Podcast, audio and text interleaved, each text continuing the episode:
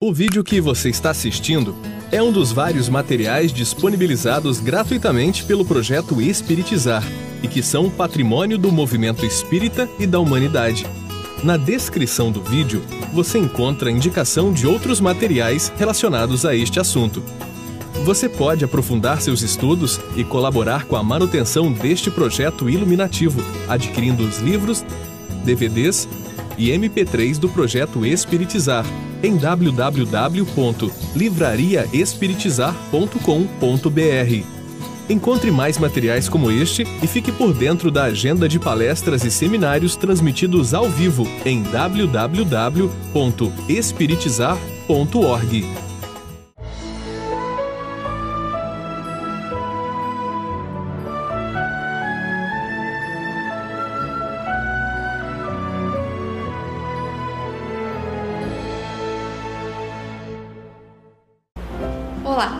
seja bem-vindo ao programa Espiritizar. Estamos estudando sobre a prática da mediunidade. E na videoaula de hoje, nós veremos como Judas, Ivone Pereira e Paulo de Tarso tomaram o jugo de Jesus e tornaram-se aprendizes do Mestre.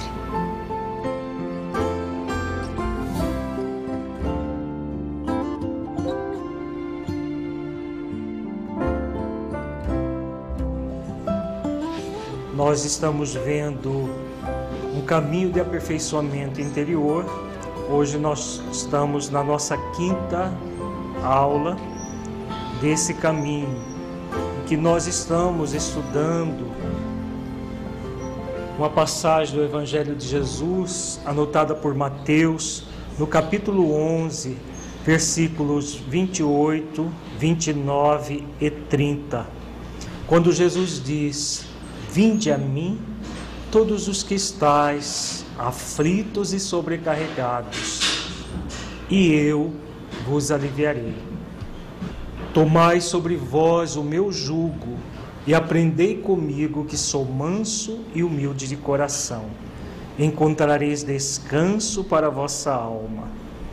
Porque o meu jugo é suave e o meu fardo é leve. Nós estamos vendo que esses versículos eles demonstram seis etapas do chamado autoencontro amoroso, que é fundamental para que o médio possa modelar Jesus, tornando-o verdadeiramente o caminho da verdade e da vida, o mestre que nos conduz a Deus. Nós já vimos a primeira etapa, que é reconhecer-se em sofrimento, aflito e sobrecarregado a partir das próprias ações de desamor, rebeldia e orgulho diante da vida, buscando o arrependimento sincero. Vimos também a segunda etapa, após o reconhecimento da própria incúria pelo arrependimento sincero, ir ao encontro do amor incondicional que Jesus representa com o objetivo de conseguir alívio ao sofrimento, para que possa se tornar um aprendiz do Mestre. Terceira etapa, que nós continuaremos na aula de hoje, iniciamos na semana passada. Tomar a lei de amor, justiça e caridade como diretriz de vida para poder aprender. Quarta etapa, tornar-se efetivamente um aprendiz do Mestre, amoroso, brando e humilde de coração. Quinta etapa, encontrar a serenidade e harmonia geradas pela condição de ser um aprendiz.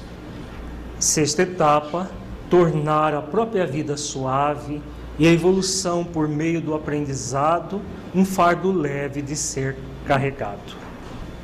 Então, nós vamos na noite de hoje dar continuidade à terceira etapa. Quando Jesus nos convida, tomai sobre vós o meu jugo. Então vimos que o jugo de Jesus é exatamente a lei de amor, justiça e caridade tomar essa lei como diretriz de vida para poder aprender com Jesus. Vamos recordar qual é o significado dessa lei. Vamos lembrar, nós vimos em detalhes essa lei na nossa é, aula passada. A lei de amor nos convida a quê? O maior mandamento que Jesus nos ensinou. Qual é? Amar ao, ao Deus sobre todas as coisas e ao próximo como a si mesmo. Né? Essa é a lei de amor. O que é amar a Deus sobre todas as coisas? Amar e aceitar, é, a cumprir as leis divinas naturais. Né? Essa, esse é o amor a Deus. Porque Deus é o Criador, a causa primária de todas as coisas. Ele não precisa do nosso amor. Quem é que precisa do, do amor, de amar a Deus? Nós que precisamos do amor. Então, amar a Deus é amar as suas leis, que já estão presentes onde? Na nossa consciência. Amar essas leis para poder cumpri-las de uma forma voluntária, como filho que ama e é amado. Então, essa, esse é o compromisso maior nosso. O faz uma, um, um comentário. O sinal que nós teríamos para saber se nós estamos amando a Deus seria esse amor às suas leis para cumpri-las, as leis que nós já trazemos na nossa consciência, para que possamos cumpri-la como um filho que ama e é amado, cumpre, é exatamente isso. As leis divinas, elas não são uma obrigação para nós. Deus não nos obriga a praticar as leis que Ele criou.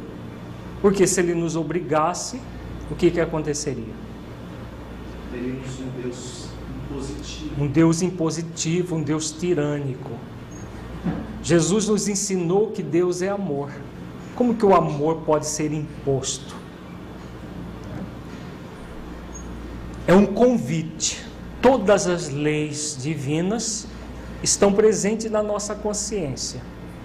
Nós temos como convite, só que aquele convite que nós vimos no curso passado, o convite de convocação, que Jesus o tempo todo fala, ele fala: Tomai sobre vós o meu jugo. Então, esse verbo tomai no imperativo significa um convite e convocação.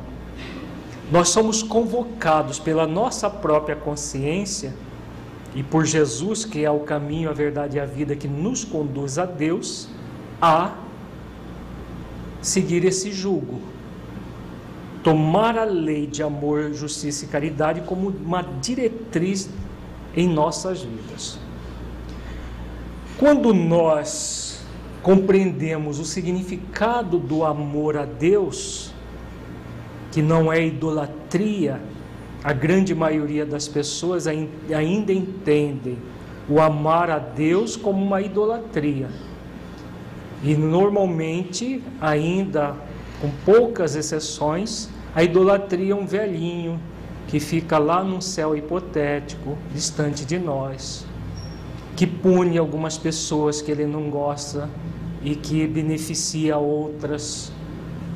Essa visão bem antropomórfica ainda, que grande parte da humanidade ainda tem de Deus. E cria uma idolatria com esse ser antropomórfico que nunca existiu.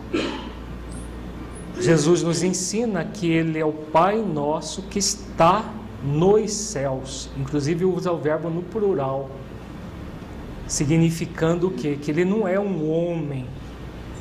O, o, a palavra Pai é porque numa sociedade patriarcal, Jesus se chamasse de mãe nossa seria mais, seria uma até um, uma, haveria uma dificuldade de entender uma mãe.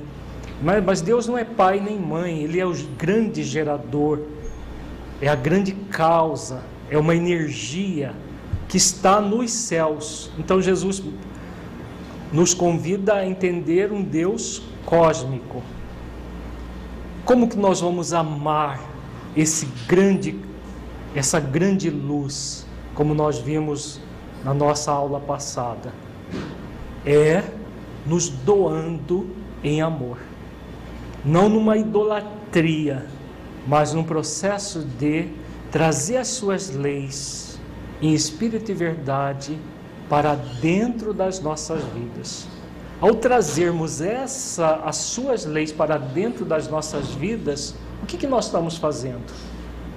Amando a nós mesmos, não é? Isso que é o amar a si mesmo, trazer as leis divinas em espírito e verdade para dentro dos nossos corações e cumpri-las, porque essas leis são, foram criadas para quê? Aí começa a lei de justiça. Foram criadas para quê? Para nos tornar plenamente felizes. Todas elas, sem exceção, existem para que nós nos tornemos plenamente felizes. Então, quando nós amamos a Deus pelo cumprimento das suas leis, porque as amamos como filhos do coração de Deus, o que vai acontecer? Nós fazemos nesse movimento o exercício de amor a nós mesmos. O amor ao próximo, o que vai ser? Consequência desse movimento todo. Porque uma pessoa que ama as leis divinas presente na própria consciência, como filho bem amado do Criador, que está em seu no coração de Deus, simbolicamente falando. Tem espaço para o movimento egoístico e egocêntrico? Quando nós entendemos as leis divinas dessa maneira, entendemos, compreendemos e sentimos no coração, aí a lei de caridade se faz com muita naturalidade, porque nós usufruímos do direito a, ser, a sermos felizes pelo, pelo amor às leis divinas e cumprimento delas. Ao mesmo tempo, o dever de ser feliz, para que nós façamos aos outros aquilo que gostaríamos que os outros fizessem a nós. O que tem a mediunidade a ver com tudo isso? A mediunidade é um grande exercício para isso para que nós possamos exercitar o amor às leis divinas, o amor a nós mesmos e o amor ao próximo como a nós mesmos. A mediunidade é um instrumento, é uma ferramenta que nós vamos usar bem ou não, porque é um instrumento, como todo instrumento, é neutro. Se tomarmos o jugo de Jesus em nossas mãos, nós vamos usar bem. Se não fizermos isso, não usaremos bem. A mediunidade, então, é um convite terapêutico ao processo de autoiluminação.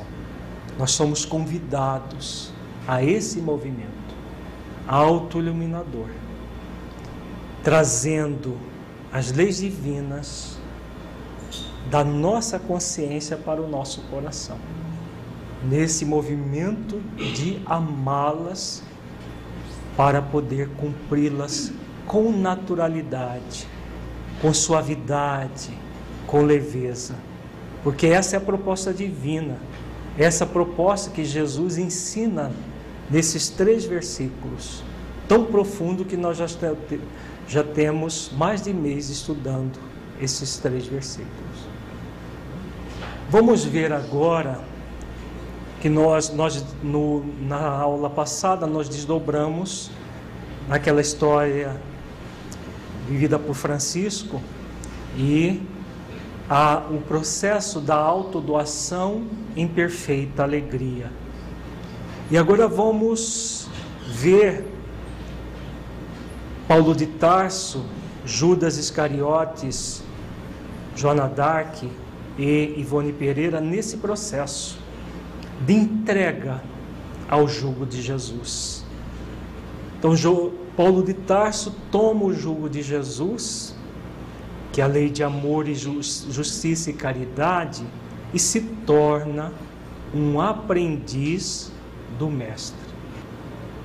É o convite que todos nós estamos tendo. Tomar o jugo de Jesus, fazendo esforços para praticar a lei de amor, justiça e caridade em nossas vidas, como aprendizes do Mestre. Nós vamos estudar um texto do livro Seara dos Médiuns, de Emmanuel. É uma mensagem titulada Médium Inesquecível, em que Emmanuel faz uma síntese da vida de Paulo nessa mensagem. Uma mensagem muito bonita que ele faz uma síntese. Na verdade, é uma síntese do livro Paulo Estevam, que nós estamos estudando alguns trechos, mas na noite de hoje nós vamos estudar esse texto do livro Seara dos Médios. Emmanuel diz: estudando mediunidade em ambiente, recordemos um dos médiums inesquecíveis dos dias apostólicos, Paulo de Tarso. Em torno dele, tudo era contra a luz do Evangelho. A sombra do fanatismo e da crueldade não se instalara apenas no sinédrio, onde se lhe situava a corte dos mentores e amigos, mas também nele próprio, transformando-o em perigoso instrumento da perseguição e da morte. Feria, humilhava, injuriava todos os que não pensassem pelos princípios que lhe norteavam a ação. Mas desabrocha-lhe a mediunidade inesperadamente. Vamos refletir essa primeira parte da mensagem de Emmanuel. Nesse primeiro momento, o que está acontecendo com Paulo de Tarso? Nessa época, ainda Saulo de Tarso. De obsessão. O que é obsessão? Interferência espiritual. Agora, ela os espíritos interferem em quem? Basicamente, mais intensamente, melhor dizendo. Em quem, no, no geral, em quem se sintoniza com eles. Mas como nós estamos trabalhando a mediunidade, podemos aventar que o médium potencialmente é um candidato à obsessão? É. Potencialmente, não é? Por quê? Se todos nós somos médios, como diz o livro dos médios, isso é real. Então, se todos somos médios, todos somos possíveis de ter influência dos espíritos, sejam bons, sejam maus, ou ainda imperfeitos. Só que existem aqueles mais ostensivos e os menos ostensivos. Paulo de Tarso, nessa época, Saulo, ele já era médium? Podemos aventar isso? Sim. Ele já era médium, só que de que forma? Subconsciente. Ele não tinha consciência da sua mediunidade, porque no farisaísmo não era uma prática usual a mediunidade, como era entre os cristãos, chamada na época de profetismo. Saulo não, não tinha como desabrochar a mediunidade ostensivamente falando. Mas a mediunidade já estava ali. Como ele, o que ele estava seguindo nesse momento da sua vida? Ele seguia a lei de amor, justiça e caridade? Essa lei Foi inventada por Allan Kardec no Livro dos Espíritos? Não. É uma lei universal de todo sempre. Em vez de praticar o amor, o que que Paulo de ah, Saulo praticava? O desamor profundo com ele mesmo e principalmente com os primeiros cristãos. Em vez de praticar a lei de caridade, ele torturava as pessoas. E aí, o que acontece com ele?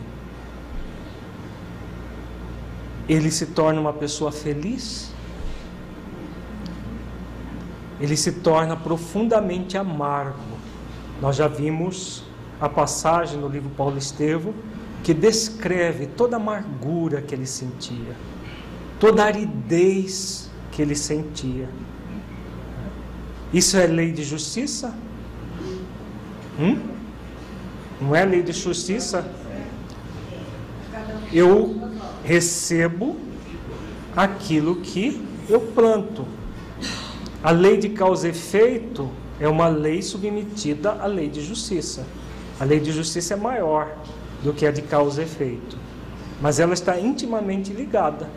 É justo que eu receba aquilo que eu planto? As expiações, elas são consequência disso. Se eu planto espinhos, eu vou colher espinhos. Então nós podemos aventar que Saulo estava passando por um processo de uma profunda obsessão. Passível de acontecer com qualquer um de nós, não é, não é passível? Nós vamos ver em detalhes isso mais para frente, mas é passível de qualquer um de nós de entrar num processo assim. E aí, Jesus se compadece dele e vem ao encontro dele na estrada de Damasco. E aí Emmanuel fala: desabrocha-lhe a mediunidade inesperadamente. O que, que desabrochou naquele momento na estrada de Damasco que nós já estudamos? Ela saiu do processo subconsciente e veio para a consciência. Quando em pleno meio-dia, Jesus aparece na estrada de Damasco para ele, para conversar com ele. Saulo, Saulo, por que me persegues? E nós vimos todo o diálogo já na nossa na segunda aula. Vê Jesus redivivo e escuta-lhe a voz. Aterrado, reconhece os enganos em que vivera. Então, o que acontece com ele? Ele que estava numa mediunidade torturada, num processo de fascinação enorme, a ponto de não enxergar nada na sua frente, cego do ponto de vista espiritual, reconhece os enganos em que ele estava vivendo. Ele havia se equivocado. Reconhece naquele momento que Jesus é o Salvador, é o Messias que Isaías já cantava. E aí Emmanuel vem colocando uma série de decisões que Saulo toma. Entretanto, não perde tempo em lamentações inúteis. Nesta frase tem uma lição muito importante para nós. A lamentação significa o quê? Algo produtivo ou algo improdutivo? Profundamente improdutivo. Lamentação não serve para nada.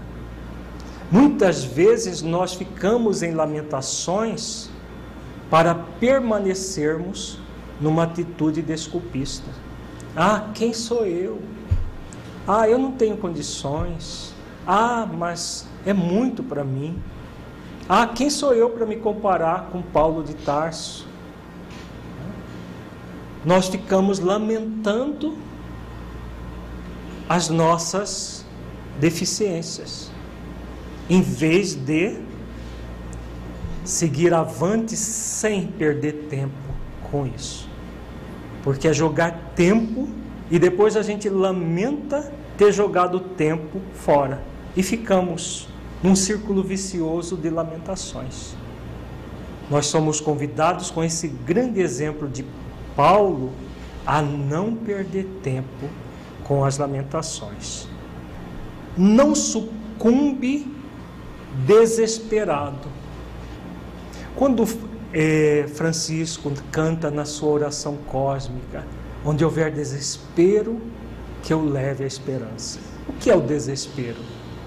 Uma pessoa desesperada, o que, que ela, o que, que ela busca? Não há esperança, não há uma luz no fim do túnel, não há nada além daquele momento de desespero. A pessoa fica no movimento profundo de sofrimento e curtindo aquele sofrimento de desesperança, de desespero. Foi o que aconteceu com quem? Com Judas. Judas entrou em desespero e suicidou-se. Nós vimos em detalhes o que aconteceu com ele. Paulo não entrou em desespero, reconheceu sim as falhas, mas em momento algum ele entrou em desespero ou desesperança pelas falhas cometidas. É um grande exemplo para nós. Não se confia a volúpia da autocondenação. Outra frase que merece a nossa reflexão. Então ele não entra em desespero, ele não entra em lamentações e não se condena pelo erro. O que, que ele faz? Assume a responsabilidade pelo erro pelos erros praticados, ele assume a responsabilidade. Há uma grande diferença nessa questão. Nós temos três movimentos em relação a isso, em relação aos erros que praticamos: a autocondenação, a autojustificativa, que são duas atitudes extremistas, e a autorresponsabilidade, que é o equilíbrio. Quem toma o jugo de Jesus jamais assume postura de autocondenação, nem de autojustificativa. Autocondenação eu não posso errar. Onde já se viu, eu tenho que ser perfeito. E quando comete uma imperfeição que seja, se julga, se condena e se pune. Na passagem da mulher adúltera, o que Jesus ensina? Havia uma multidão pronto para julgar, condenar e punir aquela mulher, matando-a a pedradas. E aí, Jesus começa a escrever na areia, segundo Amélia Rodrigues. Chegava um, olhava na areia, o que, que ele via? Os próprios erros que Jesus escrevia na areia e apagava. Né? Escrevia de um, aí foi saindo, um por um, aqueles que estavam ali, a começar dos mais velhos, diz o, o, o texto evangélico. Os mais velhos por quê? Eles tinham mais mais erros, né? mais pecados. Atire a primeira pedra aquele que não tiver nenhum pecado. Então foram saindo, todos saíram, um a um. Até que ficou apenas a mulher e Jesus. Alguém se lembra do que ele disse a ela? Mulher, onde está, onde estão aqueles que queriam lhe condenar. Alguém lhe condenou? Não, Senhor. Eu também não te condeno. Vás e não tornes a pecar.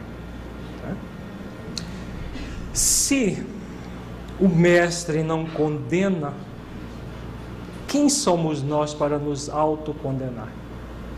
Maiores do que o mestre? Queremos ser, né? Porque nós nos arvoramos de pseudo-mestres, nós queremos ser mais do que o mestre. O mestre não condena, e o pseudo-mestre quer se condenar. E condena os outros também, né? Porque todo aquele que se condena é o primeiro a condenar o outro. Podemos ficar nesse movimento de condenação? Podemos, mas não nos convém. Podemos ter o movimento da autojustificativa, entrar no movimento desculpista em relação à vida? Podemos também. Saulo dá o grande exemplo: nem se condena, nem justifica. Ah, eu estava com a cabeça no outro lugar, Senhor, por isso que eu fiz isso. Em momento algum ele se lamenta, em momento algum ele se justifica a, em relação àquilo que havia feito. Assume a responsabilidade. A justificativa é o desculpismo. A autocondenação é o culpismo.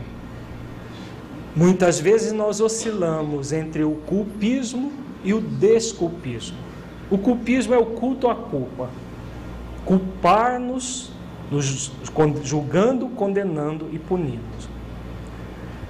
O desculpismo o movimento de se justificar em relação aos erros, assumindo uma postura irresponsável em relação a eles, como se fosse possível fugir de si mesmo. E a pessoa entra num processo de alienação, de fuga da realidade. Nenhum dos dois movimentos nos gera realmente benefícios. Nenhum dos dois nós estamos cumprindo a lei de amor, justiça e caridade. Somente com o movimento responsável. De quem? Quem é que tem o movimento responsável? Aquele que é o pseudo-mestre, o negligente que se justifica, ou o aprendiz que assume a incipiência e vai em busca do aprimoramento. Então, é a postura do aprendiz o aprendiz de Jesus.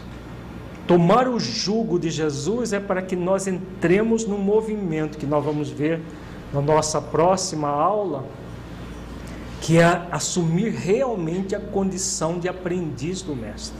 Só é possível se nós tomarmos o jugo dele, a lei de amor, justiça e caridade para podermos aprender. E isso é a postura autoconsciente daquele que nem se condena, nem se justifica. Assume a responsabilidade pelos acertos e pelos erros. Quando acerta, ótimo, se rejubila, segue em frente. Conquista aprendizado. Quando erra, busca, assume a responsabilidade, reflete sobre o erro para poder aprender com ele e se rejubila com aprendizado. Conquista aprendizado. Podemos ter as nossas conquistas êxito e aprendizado. Até aquele momento da vida de Saulo, ele errou muito. Nesse momento que ele encontra com Jesus, ele decide pelo acerto. Nós vamos ver na nossa próxima aula que no, a, a, muita gente vê esse momento da vida de Paulo como uma coisa mágica, que transformou Paulo num, numa pessoa perfeita. E que foi muito fácil. Jesus apareceu para ele de uma forma mágica, a vida dele mudou. Não é bem assim. Nós vamos ver detalhes do Paulo Estevão em que ele a todo esforço que ele faz para domar as suas más inclinações. Por que, que ele faz isso? Porque ele assume a condição do aprendiz. Nem se condena, nem se justifica. Assume esse compromisso. não foge à luta pela renovação íntima. Esse movimento de se renovar sempre, de se sentir aprendiz, se renovando sempre com as oportunidades de aprendizado que ele passou a ter. Percebe que não pode recolher de pronto a simpatia da família espiritual de Jesus, mas não se sente fracassado por isso. Olha que interessante essa, essa, esse parágrafo. Depois que ele se converte ao amor de Jesus, né, quem conhece a história, ele vai para o deserto, fica três anos no deserto em meditação profunda, e depois retorna e vai para Jerusalém, e lá ele busca a casa do caminho, e não é recebido. Pela primeira, na primeira vez que ele vai, ele não é recebido. E aí Emmanuel faz essa, esse comentário. Ele não se sente fracassado por isso. O que ele faz? Compreende. Existem fracassos, gente. Para quem toma o jugo de Jesus, não existe fracasso. O que, que existe? Aprendizado, experiências de aprendizado. Se nós vermos sempre qualquer revés na nossa vida como uma experiência de aprendizado, haverá, haverá fracassos na nossa vida? Não haverá. Nós estaremos sempre num processo de aprender. Então não há espaço para fracasso. Exatamente isso que Saulo faz, Paulo faz. Não vê a experiência como um fracasso, mas como uma experiência de aprendizado, até a não recepção de imediato na casa do caminho. Observa a extensão dos próprios erros, mas não se entrega ao remorso vazio. Novamente a questão. Não se condena, não entra no remorso vazio. O remorso o que é? Revivendo o erro e lamentando ter praticado o erro. Aquela ação. É uma, é uma exacerbação da lamentação. Eu não devia ter feito, eu não devia ter feito, eu não devia ter feito. Existem pessoas que passam horas, dias a fio, ou às vezes meses, anos nesse movimento pratica uma ação e entra num remorso intenso. Eu não devia ter feito, eu não devia ter feito. Foi o que aconteceu com Judas. Ele entra, não entra no arrependimento, ele entra diretamente no remorso intenso. Eu não devia ter feito e foge, tenta fugir da vida pelo suicídio. Ele que conhecia toda a realidade da vida junto com Jesus. Então esse remorso, ele é profundamente vazio em si mesmo. Por quê que ele é vazio em si mesmo? O que ele nega? A condição de filho de Deus, aprendiz da vida. Então, em outras palavras, ele nega o que? A lei de amor, justiça e caridade. Vai dar certo se a gente negar a lei de amor, justiça e caridade? Alguma coisa vai dar certo na nossa vida? Não vai. Não, gera um fracasso, porque cedo ou tarde o espírito que entra em remorso, ele vai se cansar do sofrimento que esse movimento gera. Como a lei de causa e efeito é uma lei para nos proteger de nós mesmos, quando ele cansa de sofrer, aí ele se lembra que ele é um aprendiz e faz todo o caminho que já deveria ter feito. Por isso que Emmanuel fala, a lamentação é uma perda de tempo. E o remorso, que é uma exacerbação da lamentação, é uma perda de tempo maior, mais intensa ainda. Empreende com sacrifício a viagem da própria renovação. O sacro ofício palavra sacrifício, hoje em dia, ela tem uma conotação um pouco pesada. É aquela coisa árdua, desesperadora, que a gente tem que fazer para fazer o bem. Mas originalmente, sacrifício vem de sacro ofício. Esse ofício sagrado de, da doação em perfeita alegria que nós vimos na nossa aula passada. Essa doação de si mesmo. Paulo, então, ele se doa totalmente, em perfeita alegria, na viagem da própria renovação. Tempo todo trabalhando na própria renovação. Mas insulado no deserto, ele ficou só três anos no deserto para meditar e fazer a viagem interior. E depois ele vai fazer essa viagem da própria renovação, de que forma? Praticando a lei de amor, justiça e caridade. O amor a Deus sobre todas as coisas, o amor a si mesmo, o amor ao próximo como a si mesmo e o fazer ao outro aquilo que gostaria que fosse feito a ele, que é a lei de caridade. Então ele ressignifica toda aquela fase primeira da sua vida que ele não cumpria a lei de amor, justiça e caridade. Não é o que todos nós somos convidados a fazer? Não é o que fez Ivone Pereira? Não é o que fez também o Judas que nós estamos comentando, que ele, diferente de Paulo nesse momento, Judas enveredou pelo remorso, mas depois se renovou também. Todos nós somos convidados a fazer essa viagem da própria renovação. E o que tem a mediunidade a ver com isso? Tem tudo a ver com isso. Por quê? É um grande instrumento de renovação. O grande exemplo moderno dessa renovação é da Ivone Pereira, que nós estamos estudando e nós vamos ver alguns detalhes mais da vida dela hoje. Para tanto, não reclama a cooperação alheia, mas dispõe-se ele mesmo a colaborar com os outros.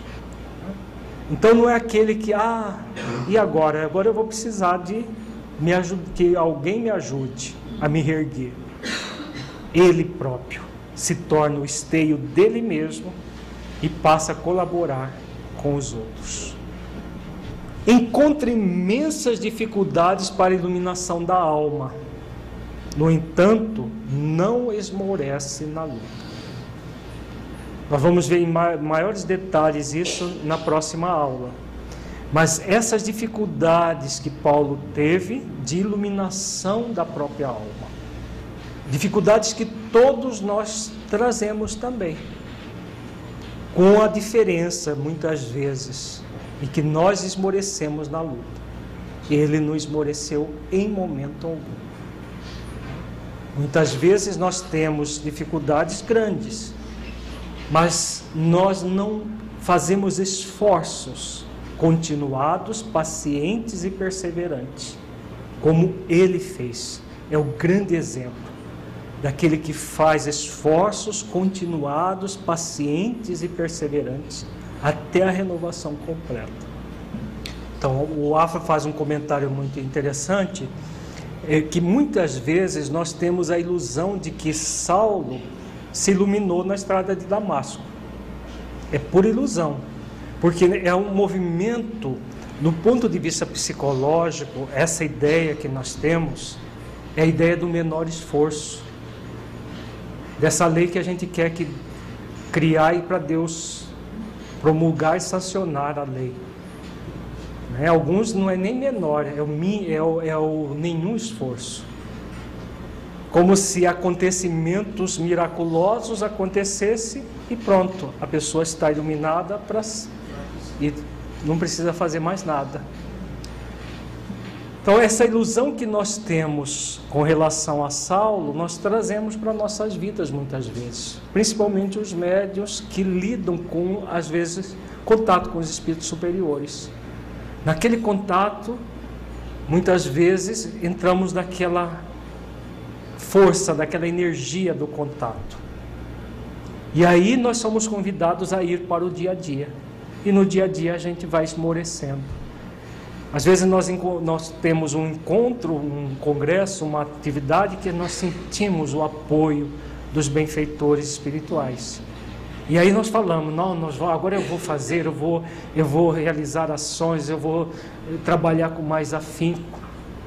No primeiro mês vai arrefecendo, arrefecendo, e a continuidade, a perseverança naquele movimento vai se diluindo até até o próximo encontro e o próximo. Será que nós fomos convocados a isso? Não. Por isso a necessidade desses esforços para a autoiluminação, que não acontece num átimo de segundo, mas durante todo um movimento que dura uma existência ou mais. Na verdade, são várias existências.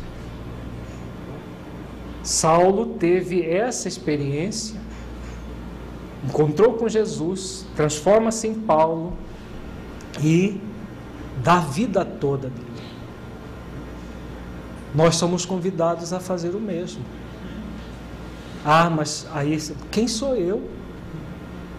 É a atitude desculpista.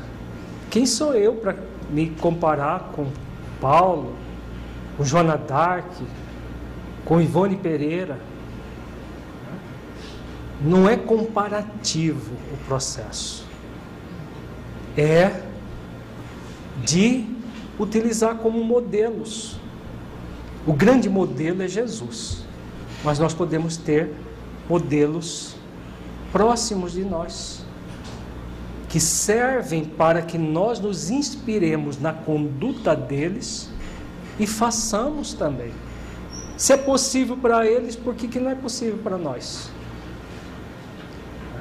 A questão é isso que o Emmanuel fala aqui. Não esmorecer no movimento interior de transformação, fazendo realmente aquilo que é para ser feito esforços continuados, pacientes e perseverantes. Foi isso que Saulo fez, foi isso que Judas fez depois que despertou, a partir do momento que Jesus o reergue lá nas, nas trevas. Foi isso que Ivone Pereira fez depois que desperta para a realidade da vida o que ela estava fazendo com a vida dela. Tudo isso nós podemos fazer o mesmo. Segundo a palavra fiel do Novo Testamento, é açoitado e preso várias vezes pelo amor com que ensinava a verdade. Mas em contraposição na Licaônia e na Macedônia, foi tido como sendo Mercúrio encarnado e servo do Pai Altíssimo. Já foi o tempo em que nós éramos açoitados e presos. Hoje, só às vezes a nossa honra que é açoitada pelos caluniadores de plantão, que existem muitos que invejam aqueles que estão seguindo uma, uma tarefa com Jesus. Mas, perto daquilo que os primeiros cristãos passaram, não é nada. Porque eles é, como Paulo, né, foi várias vezes apedrejado e preso, e mas nunca titubeou. E outras vezes, como ele fala aqui, foi elogiado a ponto de ser confundido com Mercúrio, que era um deus, e não se envaidece em momento algum ele é, é, é saudado por um espírito pseudo-sábio sábio como servo do Pai Altíssimo e não se envaidece também. Nós vamos ver no, no próximo curso sobre mediunidade essa passagem muito interessante. Então são processos que todos nós podemos passar, como não na mesma intensidade que, que Paulo passou, mas que somos convidados em qualquer revés ver aquele revés como uma oportunidade de crescimento interior. Não se sente, todavia, esmagado pela flagelação ou confundido com o êxito. É o que nós somos convidados. Nem nos sentir menores, nem nos sentir maiores. Essas passagens que Emmanuel fala aqui foram, na verdade, confusões que, que aconteceram na vida de de Saulo, de Paulo. Agora, existe uma passagem belíssima no Paulo Estevão, em que Paulo é preso, é levado para Roma preso, em que os cristãos das igrejas próximas ali de Cesareia vão até ele, até Tiago, que já estava velhinho, sai da igreja do, do, do caminho, né, da casa do caminho, e vai até Cesareia. E as pessoas, e as pessoas jogam flores. Né? Várias pessoas se acercam de Paulo, beijam-lhe as mãos. Ali sim foi um carinho genuíno, uma, um reconhecimento genuíno. Nós vamos estudar isso, essa passagem que é belíssima no nossa última aula sobre esse, a mediunidade com Jesus.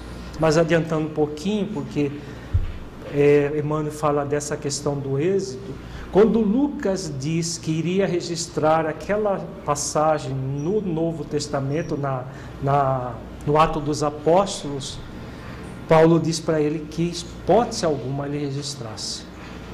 Porque não era a ele, Paulo, que as pessoas estavam se referindo. Era o Cristo que elas viam nele.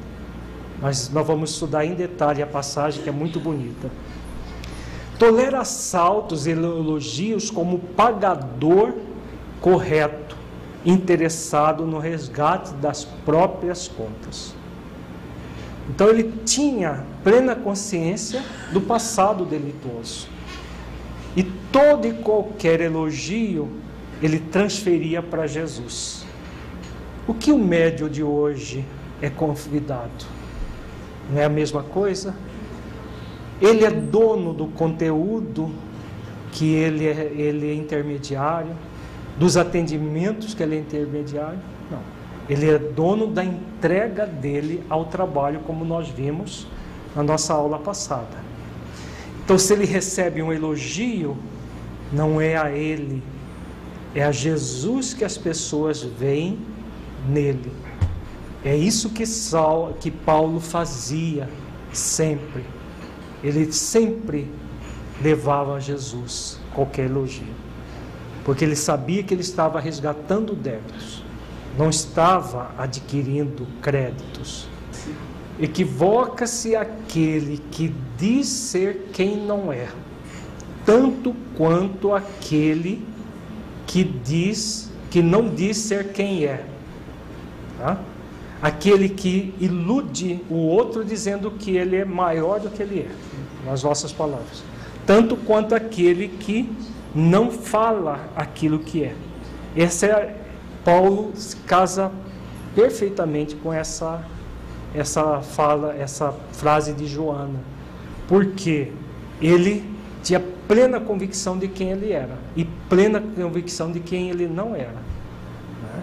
Então ele tinha plena convicção, ele não fazia isso por falsa modéstia, que não era ele que as pessoas estavam vendo, era Jesus através dele. Né? Todo aquele agradecimento no porto de Cesareia não foi a ele, Paulo, foi a Jesus que as pessoas viam nele.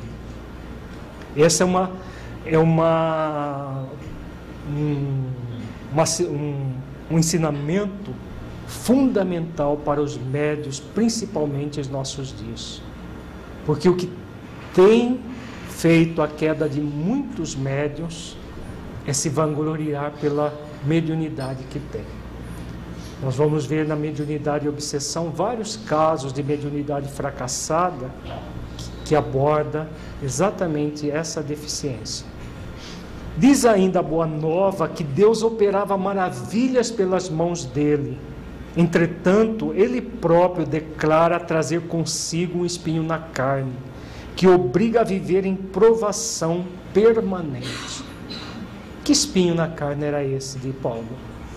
Toda o passado delituoso dele era o espinho na carne.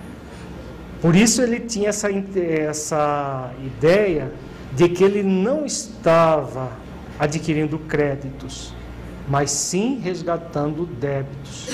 Era o pagador correto dos próprios débitos, que ele chamava do espinho na carne. Enquanto o corpo lhe permite dar testemunho da realidade espiritual, combatendo ignorância e superstição, maldade e orgulho, tentação e vaidade. Ele dá a vida fazendo isso, ressignificando a ignorância, a superstição, a maldade, o orgulho, a tentação e a vaidade. Tanto nele, quanto auxiliando outras pessoas a fazer o mesmo. Nem ouro fácil, nem privilégios, nem cidadela social, nem apoio político. Nada disso ele usou. Ele teve uma vez oportunidade, foi, foi é, oferecido para ele ser liberto da prisão, ainda em Cesareia, através da corrupção. Ele em, não nem quis tocar no assunto, na possibilidade dele. Ele e o Tear, que o ajudava a sustentar-se, ficaram, através dos séculos, como símbolo perfeito de influência pessoal e meio adverso, ensinando-nos a todos, principalmente a nós outros, encarnados e desencarnados de todos os tempos, que podemos pedir orientação, falar em orientação, examinar os sistemas de orientação mas que acima de tudo precisamos ser a própria orientação em nós mesmos. Belíssimo esse último parágrafo do texto de Emmanuel. Ele o tear. Paulo foi o primeiro exemplo, talvez o maior exemplo, daquele que o tempo todo se sustentava e nunca ele, ele usufruiu dos recursos das igrejas cristãs que ele fundava. Sempre com o tear se sustentando e sustentando muitas vezes a própria igreja com os recursos que ele é, adquiria com o tear. E nesse movimento ele estava o tempo todo trabalhando, como diz Emmanuel aqui, na própria orientação de si mesmo e auxiliando outras pessoas a se orientarem pelo jugo de Jesus. Esse é o grande jugo que todos nós somos convidados a desenvolver. É, o Af faz um comentário que ele evolucionou a essa situação. Por quê? Que ele evolucionou? Porque ele, ele vem do farisaísmo. O fariseu, o doutor da lei, ele era muito bem pago quando era doutor da lei para interpretar a lei.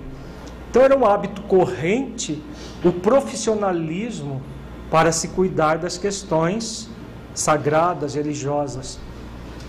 E de uma certa forma, no, já no, no início do cristianismo, havia essa tendência, porque era um hábito corrente do, do profissionalismo religioso não do cristianismo, porque Jesus nunca fez isso, mas do próprio judaísmo, onde o cristianismo se, é, nasce. E Paulo fez aquela é, realmente um processo evolutivo nessa ideia de sustento próprio. Né? E que no movimento espírita hoje nós resgatamos porque não há sacerdócio organizado. Hoje, no cristianismo moderno, só dentro dos centros espíritas não há sacerdócio organizado pago. Todas as demais de igrejas cristãs de várias denominações são todos profissionais que cuidam.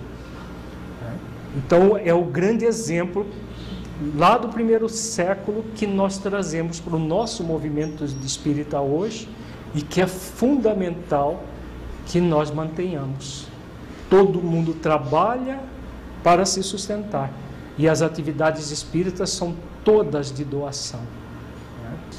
O, o Afro também faz um comentário em relação aos pagamentos subliminares, subrepetícios, que é a indústria dos presentes. Nós vamos ver também no, no Mediunidade e Obsessão, no final do, de novembro, que é uma das formas com que os médiums hoje caem em armadilhas e jogam oportunidades imensas de renovação.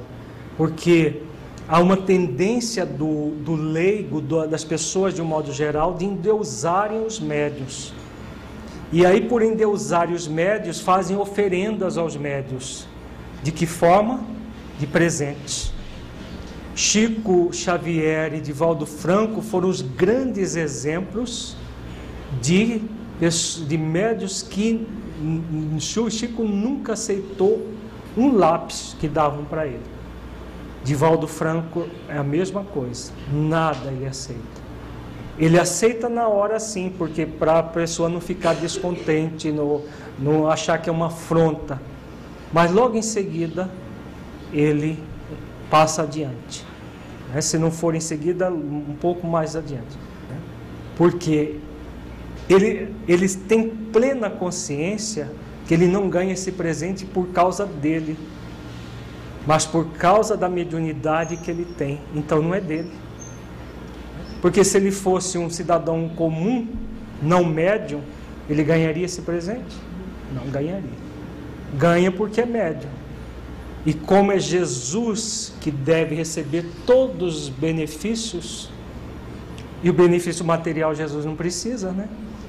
É a oferta em amor, em verdade, da própria doação. Vejamos agora algumas passagens de, de Judas e de Joana d'Arc, reencarnação de Judas no século XV. Quando Judas resolve por tomar definitivamente o jugo de Jesus. Porque quando ele foi apóstolo, ele não tomou o jugo de Jesus. Ele não queria a diretriz de Jesus porque ele achava que Jesus era muito fraco. Nós vimos o texto lá do livro Boa Nova que nós estudamos na nossa segunda aula. Quando ele é resgatado depois do suicídio por Jesus, Aí sim ele toma o jugo de Jesus, a lei de amor, justiça e caridade e se torna um aprendiz do Mestre.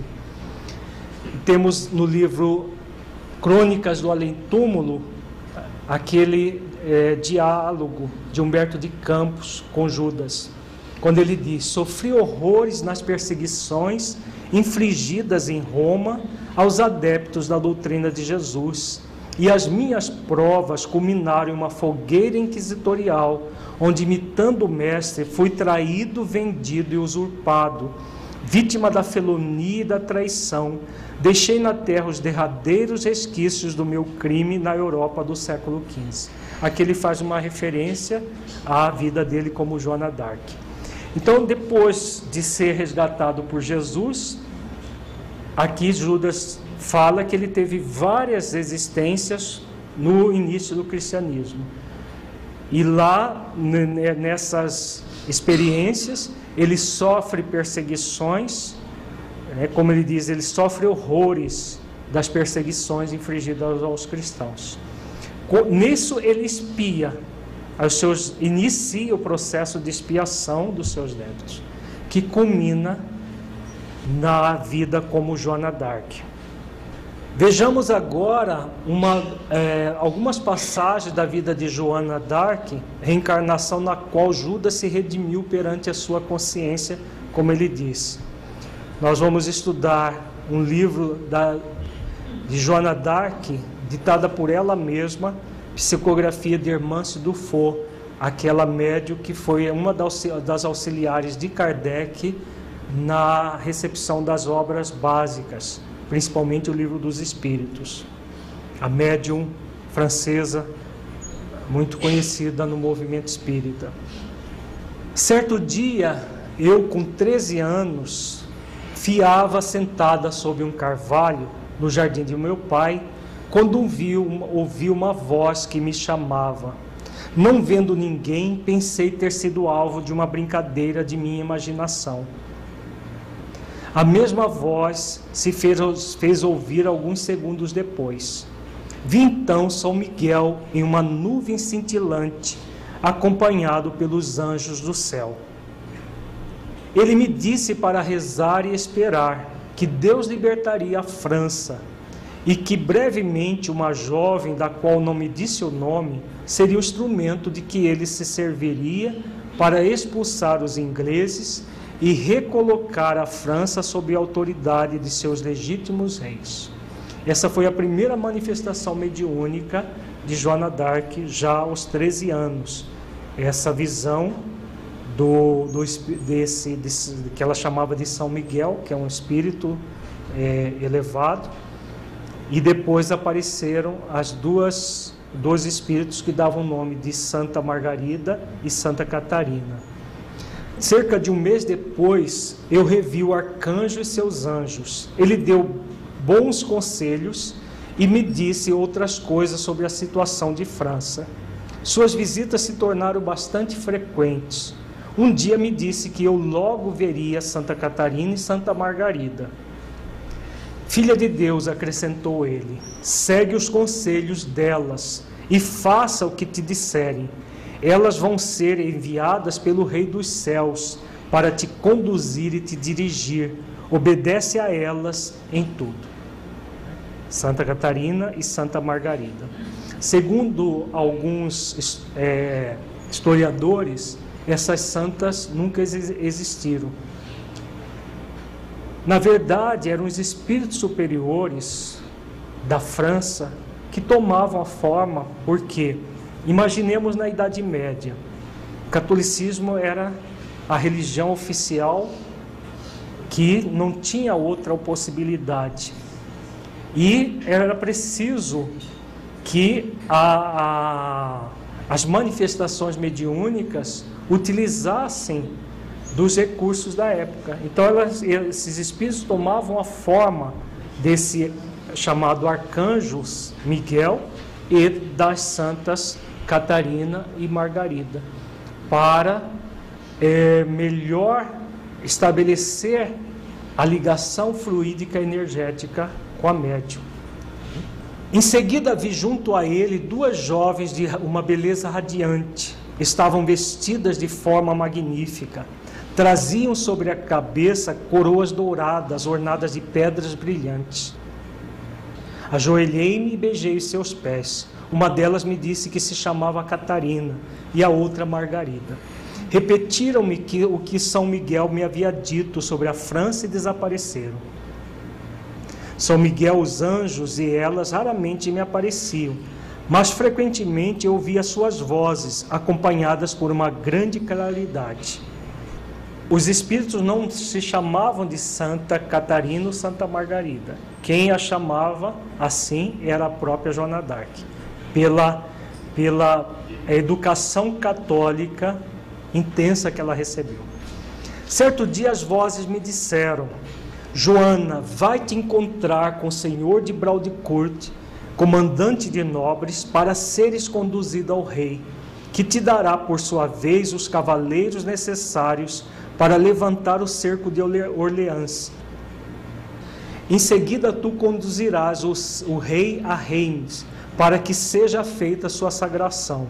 Encontrarás em Sainte Catherine de Fiorbois, no túmulo de um valente cavaleiro, atrás do altar, altar mor, uma espada, em cuja lâmina há cinco cruzes.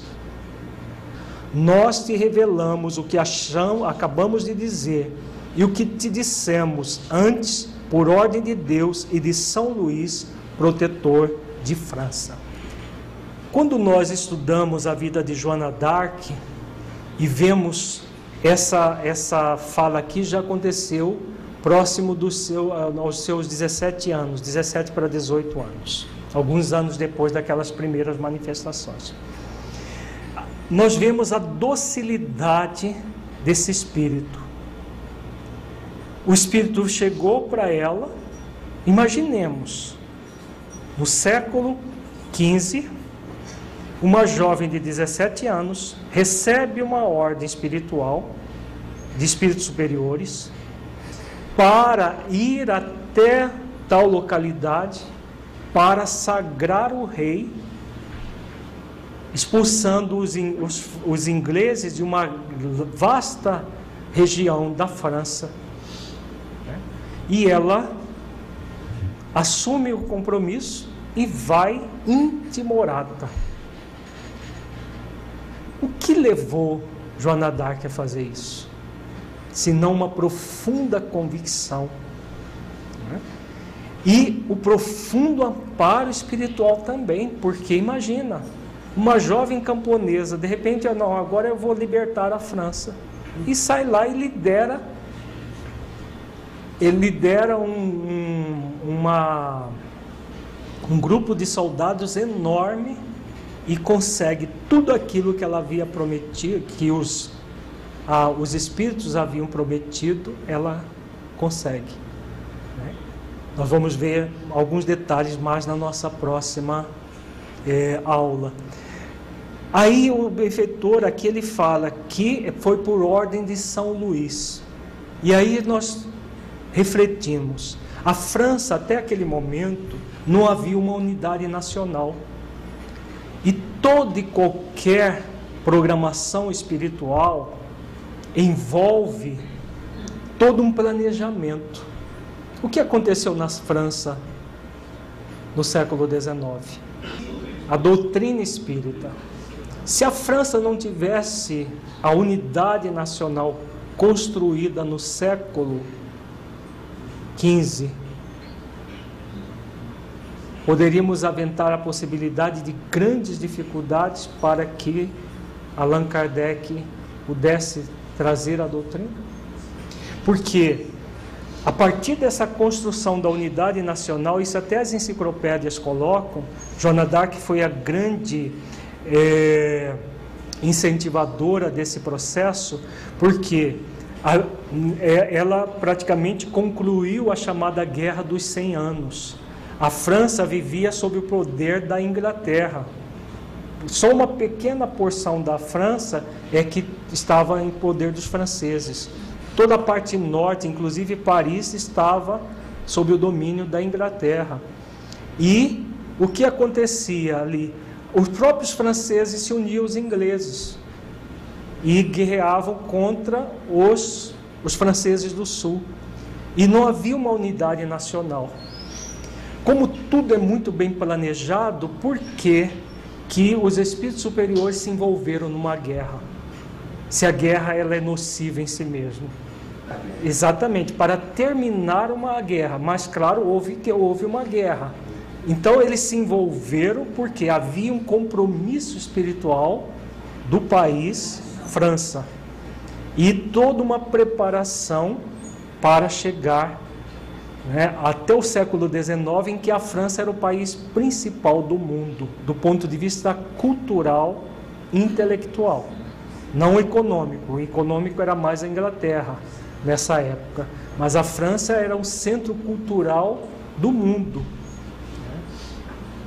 Para chegar nessa unidade, todo um trabalho é feito. E São Luís, como governador espiritual da França, estava presidindo aquela tarefa e Joana d'Arc, Judas reencarnado, vem com essa missão. Era uma missão e ao mesmo tempo uma possibilidade de uma expiação. Essa derradeira, a última que ele passou. No livro Joana d'Arc Médio de Leon Denis, ele fala: Joana d'Arc era, pois, uma intermediária de dois mundos, uma médium poderosa por isso foi martirizada, queimada. tal em regra a sorte dos enviados do alto. Expõe-se às perseguições dos homens, porque estes não querem ou não podem compreendê-los. Os exemplos que dão e as verdades que espalham são um óbice aos interesses terrenos, uma condenação das paixões ou dos erros humanos. O mesmo ocorre em nossos dias, com quanto menos bárbara do que a Idade Média, que os lançava em massas fogueiras, nossa época ainda persegue os agentes do além. Eles se veem quase sempre repudiados, desprezados, escarnecidos. Falo dos médios sinceros e não dos simuladores, que são numerosos e se insinuam por toda parte. Esses que, como tais, prostituem uma das coisas mais respeitáveis que há no mundo, mas por isso mesmo assumem pesadas responsabilidades para o futuro. Parece que Leon Denis escreveu hoje esse texto, né? É muito mais atual hoje até do que na época que ele escreveu. Porque existem os médios sinceros. Infelizmente hoje é uma minoria de médios sinceros. A grande maioria são esses que se envolvem por, por espíritos pseudo-sábios e que têm escrito obras uma atrás das outras, sendo publicadas, que geram muito mais confusão do que realmente atende à necessidade das pessoas. Mas isso nós vamos ver no curso sobre mediunidade e obsessão. Vamos, para encerrar a nossa atividade de hoje, ver um pequeno trecho também da vida de Ivone Pereira, que Ivone Pereira, depois de passar por aquelas situações de suicídio, de é, comportamentos vis a ponto de levar por duas existências também o seu esposo ao suicídio, na encarnação como Ruth Carolina, uh, ser instrumento para que ele seja, fosse trans, é, numa masmorra e morresse ali a míngua. Tudo isso ela traz como aquele erro praticado no passado. E ela, num determinado momento, toma o jugo de Jesus, a lei de amor, justiça e caridade, e se torna uma aprendiz do Mestre. Vejamos um texto no livro Recordações da Mediunidade, ela diz: ingressando na vida terrena para uma encarnação expiatória, eu deveria, com, com efeito, morrer para mim mesma, renunciando ao mundo e às suas atrações, para ressuscitar o meu espírito morto no pecado, através do respeito às leis de Deus e do cumprimento do dever outrora vilipendiado pelo meu livre-arbítrio. Então, uma pessoa com plena consciência de si, que toma o jugo de Jesus e segue em frente. No livro A Luz do Consolador, que é um livro que traz, no primeiro capítulo, alguns dados biográficos da vida dela e depois vários artigos que ela escreveu com o pseudônimo de Frederico Francisco, e que foi publicado no Reformador. Hoje tem livro, todos os, os artigos, num, num livretinho que a FEB publicou, que nós recomendamos a todos que leiam. Ela diz: Minhas faculdades mediúnicas foram cultivadas com muito amor, perseverança e respeito, tendo eu seguido fielmente as prescrições de O Livro dos Médiuns, sem nunca sofrer decepções a obedecê-las Segui sempre as orientações dos livros básicos e dos próprios guias que por mim velavam. Então, a mesma docilidade de Joana Dark que a gente vê aqui em Ivone Pereira. Aquela, aquele espírito resoluto que, a partir do momento que toma a decisão de seguir o jugo de Jesus, assume docilmente as orientações dos, dos espíritos superiores que atuavam é, por ela, principalmente Charles e Dr. Bezerra de Menezes. Mediunicamente tive facilidade em obter esses livros. É uma pergunta que, faz, que fazem a ela sobre os livros que ela havia recebido. Possuía assistência poderosa e constante dos guias espirituais. De outro modo, minha mediunidade, classificada como positiva, com a especialidade literária em O Livro dos Médios, prestava-me ao certame, mas sofri todos os empecilhos e provações terrenos, até que pudesse conseguir cumprir a tarefa, que foi antes um resgate do que missão. Sofri ao máximo situações anormais. Às vezes não tinha mesmo um local para poder escrever. Fazia-o sobre um caixote, à luz de vela ou de lampião a querosene. Mas perseverei, jamais me dei por vencida e venci também um espírito intimorado. Tinha as dificuldades da pobreza muito é, intensa, a ponto de não ter nem papel para psicografar. Ela, ela colecionava papel que embrulhava pão, passava a ferro e depois fazia os cadernos para poder psicografar. Essa pobreza foi de um motivo, porque na última existência ela foi muito rica tinha tudo ao seu, a seu dispor e se suicidou se jogando no, no rio Tejo, em Portugal, em Lisboa. Então, por isso, a pobreza extrema, como uma expiação do abuso que ela fez na encarnação anterior. Mas, mesmo com todas essas dificuldades, ela segue em frente, fazendo esforços continuados, pacientes, perseverantes, e, como ela diz aqui, vence a a essa etapa de vida. Aqui só uma informação, que ela fala do que é médio positivo. O que é médio positivo? Livro dos Médios, item 193. Suas comunicações têm geralmente um cunho de nitidez e precisão, que muito se presta às minúcias circunstanciadas aos informes exatos. A mediunidade de Ivone era exatamente essa, muito positiva, com informações exatas. Além disso, ela era uma médium literária. Médios literários não apresentam nem o que há de impreciso dos médios poéticos, nem o terra-terra dos médios positivos. Porém, de certo, com sagacidade.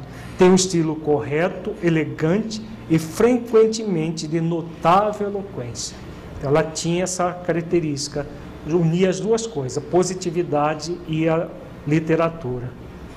Para concluir, em A Luz do Consolador, ela diz: há 47 anos, isso em julho de 1973, que exerço a mediunidade ativamente. Ela, a mediunidade, amparou-me a vida inteira. Deu-me consolo nas provações, alegria quando tudo me faltava neste mundo, salvou-me das atrações mundanas quando as tentações afluíam ao meu redor, conservando-me voltada para Deus, instruiu-me, dignificou-me, aclarou-me o, o caminho do progresso, deu-me a conhecer a felicidade que nos aguarda depois do dever cumprido. E as únicas horas felizes que conheci neste mundo provieram da sua prática. Isso, esse texto de, de Ivone aqui é muito importante para aqueles que ainda acham que mediunidade é sofrimento, que para ser médio precisa sofrer. Na verdade, o sofrimento de Ivone, que ela passou e foi muito, mas não, não foi por causa da mediunidade, foi por causa da situação expiatória dos abusos que ela é, cometeu no passado. A mediunidade é o contrário foi um grande instrumento de alívio das suas dores, de diminuição de toda aquela constrição do, da expiação que ela, que ela tinha. Através dela, larguei o meu campo de fraternidade para com o próximo. Fiz dos inimigos do passado amigos para a eternidade. De obsessores a quem pude servir com ela, fiz afeições imorredoras para o coração. Fiz dos sofredores encarnados e desencarnados a quem assisti e visitava, irmãos queridos que me ajudaram com as suas preces. Jamais conheci decepções com minha mediunidade. Amei-a sempre, respeitei-a e guiei-a sobre o critério insuperável da codificação espírita, realizada por Allan Kardec. Para mim, portanto, a mediunidade foi o meio de reabilitação de faltas contraídas no passado reencarnatório. Foi a misericórdia de Deus mostrando-me o caminho da redenção.